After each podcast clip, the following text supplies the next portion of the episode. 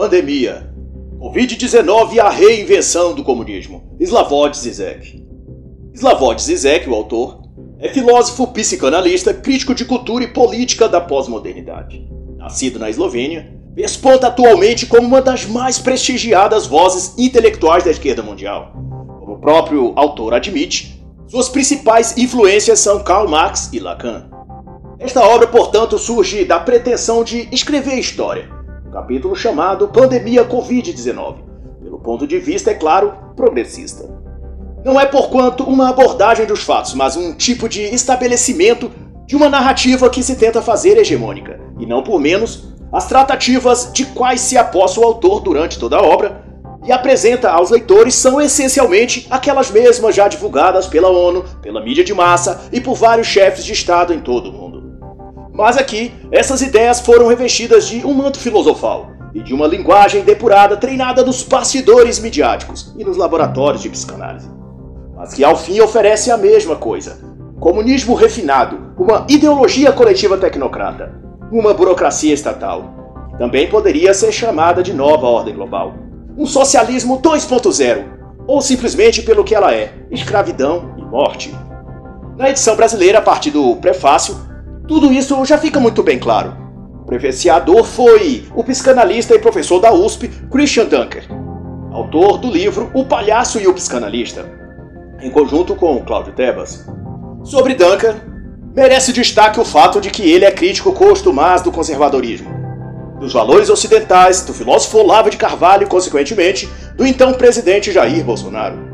São seis páginas, ou seja, ele tinha muito o que dizer em que Christian Dunker vai reproduzir os mesmos jargões viciados que já vemos na mídia diariamente. Bolsonaristas, inimigos imaginários, sentimentos de perseguição, paranoia, devastação ambiental e um trocadilho na página 15, tecendo uma crítica sutil à Operação Lava Jato. Por tudo isso, eu comparo a leitura dessa obra a um mal necessário, um ato de sacrifício em prol de desativar as armadilhas do inimigo e alertar os desavisados. E não nego que destrinchar suas 133 páginas foi como fazer uma autópsia num corpo já em putrefação, exalando o odor fétido de quem está já em decomposição. De fato, tudo que Duncan e Zizek defendem e acreditam já está morto e decomposto há muito tempo, ou seja, a ideologia comunista. E para quem possa achar que o que eu digo é exagero, veja o que sugere Dunker na página 12, em seu prefácio. Por que não desacelerar? Ele está falando da economia, dos meios de produção, do capitalismo. Por que não produzir menos e redistribuir o que temos? Essa proposta, no entanto, já foi feita antes por Lenin, Stalin, Mao Tse e nos tempos modernos é sugerida também por Nicolás Maduro, Kim Jong-un, Miguel Dias-Canel e pela ditadura chinesa. E mais ainda, Dunker talvez com uma lágrima nos olhos enquanto escrevia o prefácio, divaga na página 17, a última de sua apresentação se opondo ao que ele chama de modelo neoliberal e incentivando-se a criarmos uma política dos sonhos, proveniente, segundo ele, da recusa da conveniência calculista de custos e benefícios. E ao fim concluirá: na crise, somos todos socialistas. E o primeiro capítulo o autor chama de o vírus da ideologia. E se sente tão à vontade que exprime abertamente seu desejo ideológico, conforme ele diz na página 21, de que precisamos de uma solidariedade incondicional, que muito diferente do que alguém possa pensar que seja a solidariedade cristã e humana que conhecemos aqui no Ocidente, não se trata disso. Essa solidariedade a qual se refere trata-se, em suas próprias palavras, de uma resposta globalmente coordenada, uma forma daquilo que se chamou comunismo. E se Zizek é assim tão claro e direto ao expressar seus anseios, devo eu também ser ao anunciar que esta obra que Zizek escreve é na realidade um outdoor, um panfleto publicitário da nova ordem global. E deveria ser considerado até um crime promover uma ideologia ou projeto político que ao longo do tempo já assassinou milhões de pessoas ao redor do mundo. Mas de volta à sua digressão filosófica, Slavoj Zizek vai suscitar um questionamento. Por que uma obsessão ou pânico tão grande pela epidemia do Covid se, em comparação a outras, vai dizer ele, ao longo da história, esta é bem menos letal. Ele chega a comparar que só a gripe espanhola entre 1918 e 1920 vitimou cerca de 50 milhões de pessoas, enquanto a Covid, em comparação, produziu números bem mais modestos. E como resposta, Zizek oferece a reflexão de que o que causa paranoia em relação a esta pandemia, a este vírus, é a falta de conhecimento a respeito dele. Que suspeita, nos termos de Zizek, de que o vírus possa sofrer uma mutação imprevisível e deflagrar uma verdadeira catástrofe. Ou então, vai ainda dizer o autor, por trás do pânico das autoridades esteja que estes sabem de algo terrível a respeito do vírus que não tenham nos divulgado. Mas é claro que o autor aqui só confabula, pois, como deixa claro, ele não compartilha esses temores populares. Sua única preocupação, e talvez o que de fato lhe assustaria, é se acaso o mundo não aproveitasse essa oportunidade para, como ele propõe na página 21, orientar nossos esforços na direção da solidariedade incondicional. E para não haver erro de interpretação, ele mesmo explica no mesmo parágrafo que se trata daquilo que já se chamou comunismo. E é isso o que ele quer dizer quando esclarece que, mesmo acontecimentos horríveis, no caso a pandemia Covid, pode ter consequências positivas imprevistas. Entenda-se como consequências positivas a instauração de um tipo renovado de comunismo, o comunismo 2.0. E para não se pensar que Zizek foge ao padrão e tipo de comunismo raiz, rivaliza com o imperialismo americano e as hostes capitalistas ocidentais, Zizek se solidariza com os pobrezinhos e politicamente desamparados cidadãos americanos e israelenses, que na fala dele, de Zizek, sofrem e se envergonham das ações de Donald Trump e de Netanyahu. Todavia, vale lembrar que, hum, a respeito do pânico e medo exacerbado e desproporcional da população mundial em relação à Covid-19, não é tanto pelo que eles não sabem sobre o vírus, pois a mesma escassez de informação também houve quando da epidemia da gripe suína ou da gripe aviária, anos atrás. Desta vez, ocorreu que a mídia, os jornais progressistas ao redor do mundo, alardeou o pânico das pessoas. Eram repórteres anunciando as mortes em tom assustador, imagens de covas sendo abertas, caixões sendo empilhados e o número de mortes sendo superdimensionados. Todos juntos, como naquela apresentação do single We Are You só faltou eles darem as mãos em uníssono, clamando: Fiquem em casa, fiquem em casa, fiquem em casa. e dois, sobre o governo americano, Donald Trump, antes da pandemia, o índice de aprovação de seu governo era de 44%. Isso enquanto ele era diariamente atacado pela imprensa, que na época tentava criar um clima político para o seu impeachment. A satisfação dos americanos era evidente e registrada até pelos opositores de Trump, tendo de reconhecer que a economia e qualidade de vida do americano médio havia aumentado. A taxa de desocupação tinha caído 0,2 pontos, o índice mais baixo desde 1969. A taxa de emprego era de 263 mil novas vagas. O próprio presidente do Federal Reserve disse à época que a criação de empregos era robusta e indicava o ritmo saudável da economia americana. A inflação era baixa e se projetava até que esse mesmo ambiente positivo seria em todo o ano 2020, que foi alterado apenas devido à pandemia do vírus chinês. Tudo isso significa que sim, Zizek está reverberando o ressentimento que todo comunista nutre pelos Estados Unidos, por Israel e pelos países capitalistas. Não há nada novo em relação a isso. É o mesmo e velho clichê amargurado do tradicional socialismo soviético ou chinês.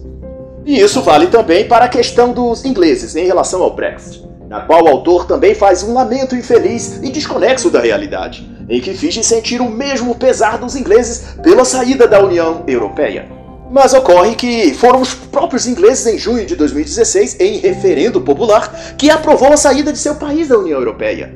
Isto com 51,9% dos votos, 1,2 milhões de ingleses, os quais agora Slavov Zizek supõe que estejam envergonhados do sonho ideológico do líder do governo inglês. Uma mentira, uma falsidade, uma irrealidade dita por Zizek em função de agradar seus pares igualmente utópicos e comunistas.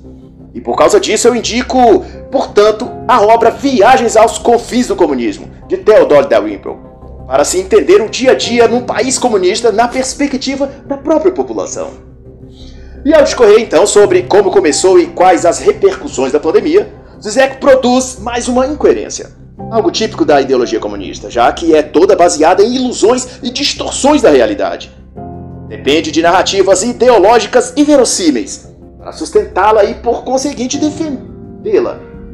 Consiste em tentar manter de pé um castelo de cartas. Quanto mais cresce, mais difícil é manter no lugar as cartas que a sustentam. Ela se torna mais frágil e próxima de cair. O fato é que Zizek reprova a conduta do partido chinês de tentar ocultar o início do vírus e de sua contaminação. Ele chama de herói Liu Enliang, o médico que descobriu a epidemia e foi censurado, e depois morto sob condições muito suspeitas. Zizek condena a forma como o Estado chinês lida com aqueles que contrariam o regime. Mas a insensatez do autor começa quando ele dá ênfase à suposição alegórica de que, além de artista, cientista, um pregador religioso ou chefe de polícia é perseguido, preso ou eliminado pelo regime chinês.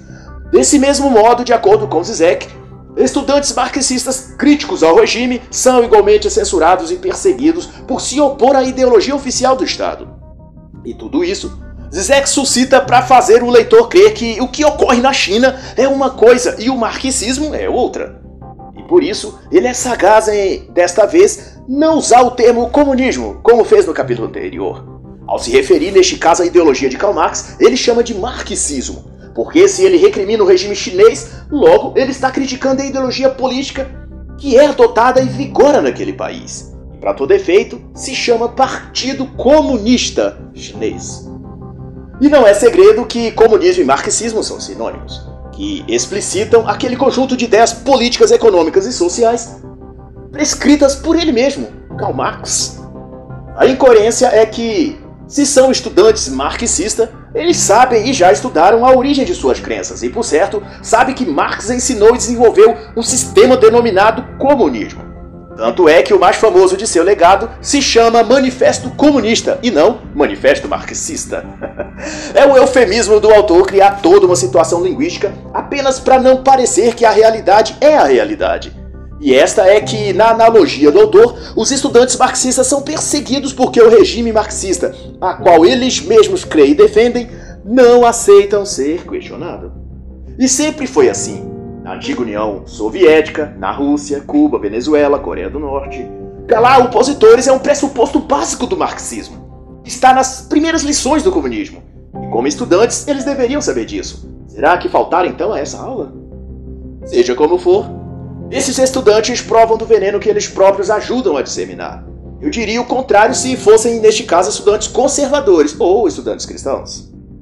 E na página 30, depois de vários insights sobre a necessidade de se criar uma relação de confiança entre as pessoas e o Estado, onde até citou as palavras do médico chinês que delatou a ocorrência do vírus, Li Wenliang, ao dizer que as pessoas precisam poder acreditar e confiar em seu governo enquanto a comunidade científica trabalha para resolver o surto da epidemia.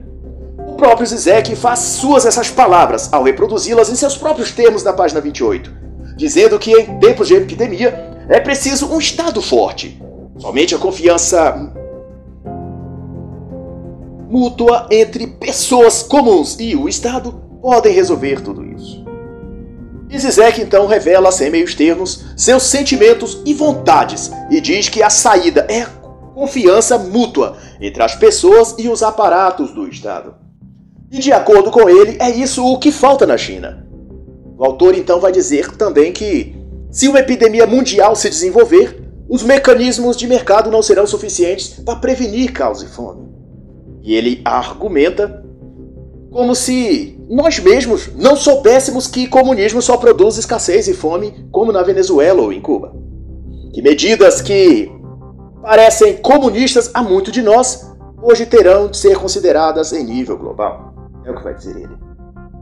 Eu só gostaria que Zizek nos dissesse em quantos tipos de comunismo diferentes ele acredita. Pois o repertório de desculpas esfarrapadas que ao longo da história se deu para justificar os erros e atrocidades feitas por líderes comunistas onde quer que o comunismo foi instalado.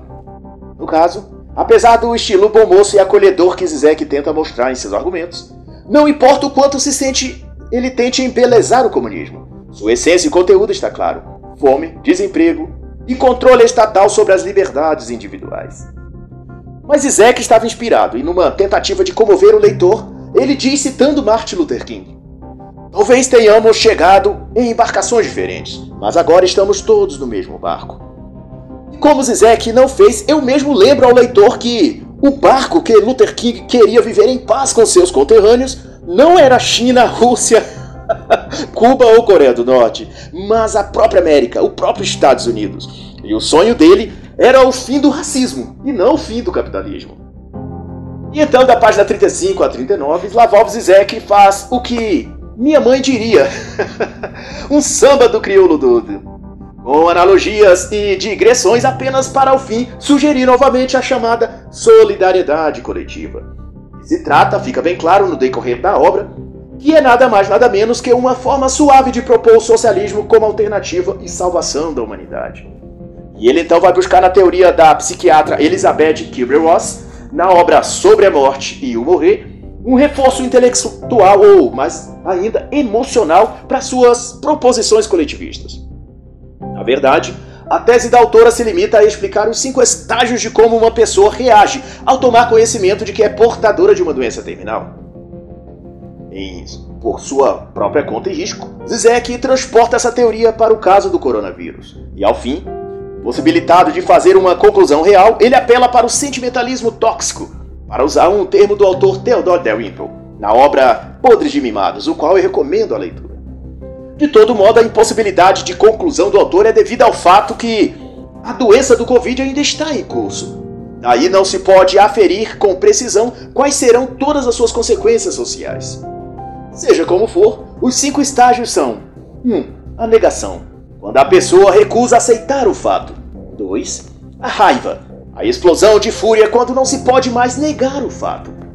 3. A negociação, uma esperança de se conseguir mitigar o fato ou postergar o seu desfecho.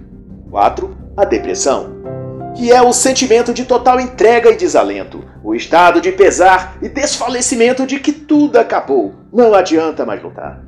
E 5. A aceitação, que é o estado final de conformidade e reavaliação da vida, onde a pessoa busca achar uma nova estrada, um novo caminho ou sentido para a sua vida, uma sublimação. Mas é claro que, como um bom comunista, Zizek não poderia perder a oportunidade de empoderar toda a agenda socialista e vai enquadrar a teoria dos cinco estágios da psiquiatra Elizabeth Ross nas pautas esquerdistas tradicionais. Ambientalismo e mudanças climáticas, na página 36. O controle da internet, na página 37, ou como está sendo chamado no Brasil, de LGPD, Lei Geral da Proteção de Dados, que grosso modo é aquilo que o ministro Alexandre de Moraes tenta fazer com o inquérito do fim do mundo. E por fim, e que não poderia faltar, a ameaça fascista do governo Trump, na página 38. Zizek encaixa os cinco estágios na narrativa dos progressistas e relaciona com a pandemia de Covid. Ao fim da página 39, dá como solução a coletivização do mundo. Em suas próprias palavras, a aceitação pode e deve nos estimular à mobilização sem pânico e sem ilusões, para agir em solidariedade coletiva. E como dito por mim, depende da leitura que o viés ideológico é claro, o socialismo. Comunismo renovado, a versão 2.0 do marxismo de Lenin, Stalin, Fidel Castro, Lula, Dilma e da maioria da classe jornalística do mainstream hollywoodiano. Mas como o mal pouco é bobeira, como também diria minha mãe, Zizek vai incrementar sua receita comunista, acrescentando no capítulo 4 a sugestão de se acabar com os estados-nação ou seja, com os países autônomos e soberanos, em função de, nas palavras dele, começarmos a pensar em possibilidades alternativas de sociedade, que se efetivem, vai expelir o autor, sob formas de cooperação e solidariedade global. Curioso que, toda vez que alguém sugere uma mudança, uma renovação ou reconfiguração da sociedade, nunca estão a falar, na verdade, de um avanço, em algo novo, mas é sempre de um retorno às tentativas já provadas serem piores do que as que já existem. É sempre a dedução de que a sociedade precisa ser mais comunizada, socializada. Como se tudo isso já não tivesse sido tentado por Mao Tse Tung, Fidel Castro ou Hugo Chávez. E ainda está a se tentar impor na Venezuela, na Argentina, e os resultados são evidentes. Mesmo assim, o autor enche a boca de palavras doces para oferecer esse mesmo mal a toda a humanidade. Vai ele viver na Venezuela ou na China, já que gosta tanto de comunismo, e nos deixa aqui com o nosso capitalismo malvado. pois, embora o livre mercado, a iniciativa privada e tudo mais tenha seus problemas, ainda é infinitamente menos doloroso do que a melhor versão de comunismo. Basta olhar que, ao fugirem do comunismo e dessa solidariedade coletiva de Cuba, é para o terrível e opressor país capitalista dos Estados Unidos que os cubanos fogem e não para a Coreia de Kim Jong-un ou para os braços caridosos de Xi Jinping. E se você acha exagero, Zizek diz sem preâmbulos, na página 42, que o coronavírus também nos estimulará a reinventar o comunismo, com base na confiança no povo e na ciência. E para não haver dúvidas de que Zizek é, nesta obra, o garoto propaganda da ideologia global, que tenta implementar o controle total da humanidade, no melhor estilo George Orwell, cito as palavras do próprio autor no primeiro parágrafo da página 43. A epidemia do coronavírus, vai dizer ele, é uma espécie de ataque que explode o coração a todo o sistema capitalista global. Um sinal, vai continuar a dizer, de que não podemos mais tocar as coisas da mesma forma. É necessário, portanto, uma mudança radical. E mais adiante, no fim do segundo parágrafo, ele arremata dizendo que precisamos de uma catástrofe dessa magnitude para nos fazer repensar as características básicas da sociedade em que vivemos. E se você acha que Zizek é meramente um intelectual moderno do tipo que apenas teoriza sobre as coisas a fim de fazer pensar sobre elas, observe que ele vai mais além do que isso. Ele propõe medidas práticas, mas é claro, sempre ocultando suas garras por baixo de uma plumagem branca, límpida e solidária. Ele vai então perfilar seu argumento na seguinte sugestão: A OMS vem nos oferecendo alertas precisos, divulgados sem alarde. Devemos conceder a tais organizações mais poder executivo. Será que a lição desta epidemia não é de que é necessário começar a montar algum tipo de rede global de atendimento de saúde? É o que vai inquirir o autor. E para quem não captou ainda a mensagem, que Zizek sugere é que Bernie Sanders, senador americano do Partido Democrata, coincidentemente, também já tinha receitado um atendimento universal de saúde gratuito. Observe que as referências, alusões e espelhos argumentativos do autor vêm todos de fontes esquerdistas, globalistas e das agências internacionais como a ONU, OMS. Como se vê, a obra é menos um livro e mais um panfleto publicitário para a nova ordem global. Pois além de exaltar as pautas de esquerda, condena os mesmos inimigos dos progressistas, Trump, Bolsonaro, o fascismo imaginário, a devastação ambiental, os policiais brancos racistas, ao passo que repete exaustivamente solidariedade global, coordenação global, mostrando, como minha querida mãe já dizia, com quantos paus se faz uma canoa, mas neste caso, com quantos Covid se faz um comunismo. E para não faltar um outro jargão bem típico do manual de pretensões do globalismo, naquilo que denuncia autores como Alexandre Costa em Introdução à Nova Ordem Mundial e Daniel Stanley em Transevolução, Zizek declara na página 46: Talvez apenas a realidade virtual seja daqui para frente considerada segura. E vale aqui a reflexão de que a internet das coisas, como tentam nos impor, nos fará em pouco tempo coisas da internet. Ou seja, cada um de nós será um conjunto de dados demarcados, numerados e endereçados nos arquivos digitais de um mundo virtualmente globalizado. Como nenhum enredo comunista não está completo sem criticar o livre mercado, e expressão máxima do capitalismo ocidental, Zizek usa o coronavírus para dizer que o funcionamento do mercado mundial está sendo posto em xeque pela epidemia do vírus. E clama, imagino eu, com um olhar brilhante, como uma criança que espera ansiosa o presente na véspera de Natal, aquele PlayStation ou bicicleta nova. Será que tudo isso não assinala de forma clara, vai dizer Zizek, a necessidade urgente de reorganizar nossa economia global para não mais deixá-la à mercê dos mecanismos de mercado? É a indagação do autor, tão preocupado com o bem-estar da humanidade. E como tão humanitário e sensível ao bem-estar dos povos que ele é, propõe o comunismo como alternativa de sociedade, onde a economia de fato não estará à mercê do mercado de capital, mas à mercê de meia dúzia de líderes locais, como a cúpula do Partido Chinês na China, ou de Nicolás Maduro na Venezuela, ou então dos generais comunistas na Coreia. Não creio que, para não ficar nas mãos do mercado financeiro, as pessoas prefiram estar nas mãos da fome, da escassez de alimento e da hiperinflação que tira o poder de compra da população, como atualmente na Argentina e Venezuela.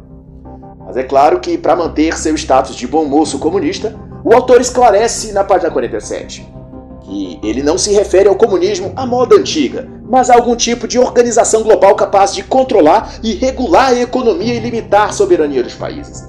Zizek só esquece de dizer que, de acordo com a biografia de todos os líderes comunistas que houve e que há, todos eles acreditaram estar impetrando um tipo de comunismo diferente e melhor. Todos condenaram os antecessores e os acusaram de terem deturpado a essência do que Marx ensinou e quis para o mundo. Então cabe a esse notável e escolhido guerreiro do povo, herói solidário, líder carismático e humanitário, libertar a sociedade de seus grilhões capitalistas e enxertá-la no novo comunismo. E então, deixar papai Marx feliz e orgulhoso lá no inferno onde o espírito dele deve estar. e veja só, quando achei que a hipocrisia comunista tinha limites, me deparo na página 49 com a coroação máxima de um hipócrita. Na mesma página e no mesmo parágrafo, o autor afirma ser ateu. Mas não um ateu comum, pasmem, ele é um ateu cristão, confesso.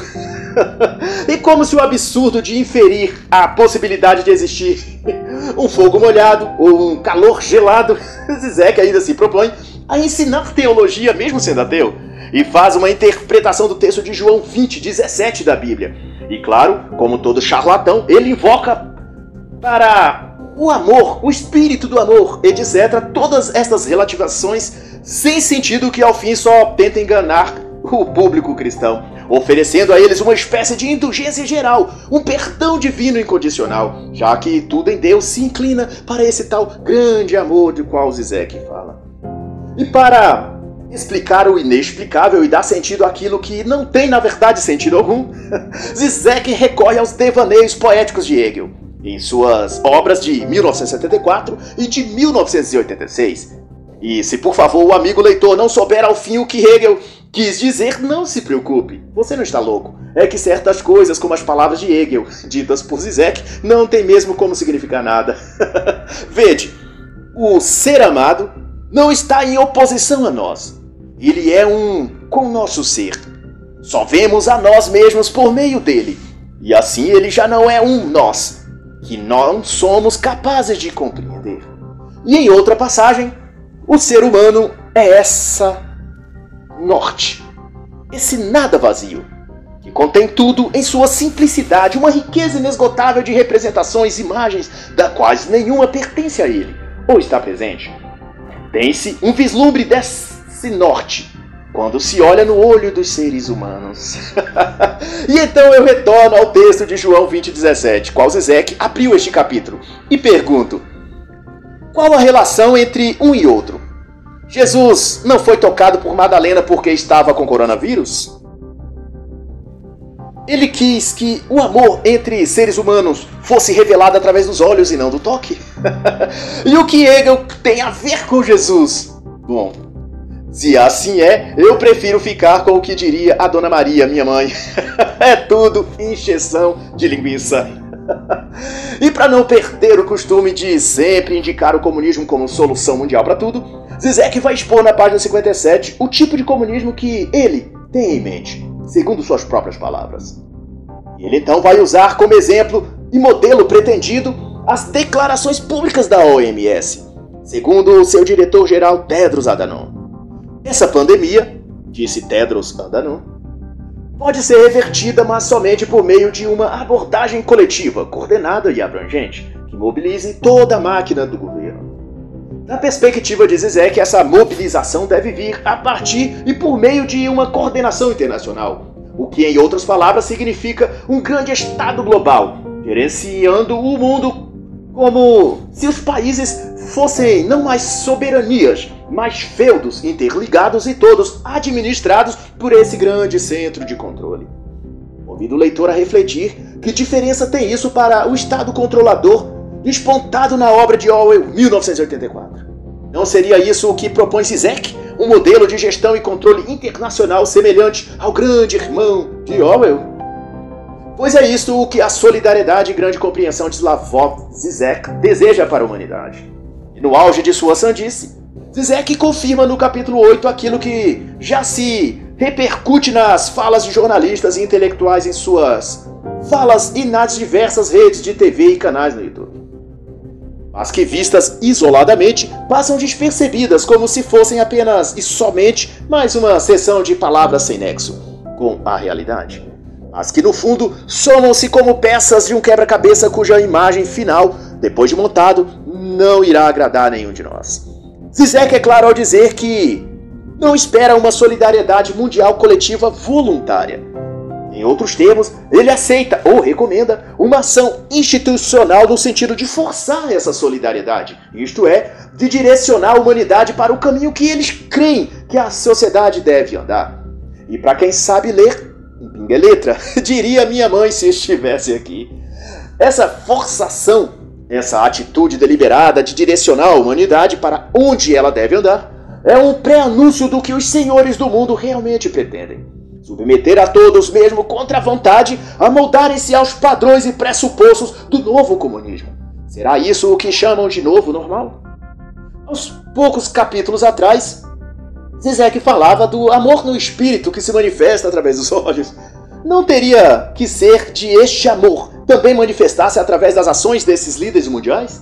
Do novo comunismo? Ou seja, de não matar, não prender, não perseguir as pessoas e nem forçá-las a aderir às políticas de gestão da ONU, ou de quem quer que seja. Em outras palavras, como deixa evidente o autor, o sistema neoliberal tornou o homem um autoexplorador. Ele explora tanto o outro como a si mesmo e, portanto, caberia ao grande Estado global salvar o homem de si mesmo. Não é esse também o sentido, numa versão local, das palavras do ministro Dias Toffoli em julho de 2020, em que ele disse que o Supremo Tribunal, os juízes da Suprema Corte, eram os editores do país. Isso na prática reflete o perfil de uma certa elite que se autoproclama iluminada e, portanto, sob o dever e missão de rotacionar a sociedade para qual posição e lugar eles desejam. Em outra fala, por exemplo, desta vez vomitada pelo ministro Alexandre de Moraes, ele afirmou em agosto de 2020 que a tirania da maioria que elege o executivo e o Congresso, ou seja, o povo, deveria ser afastada.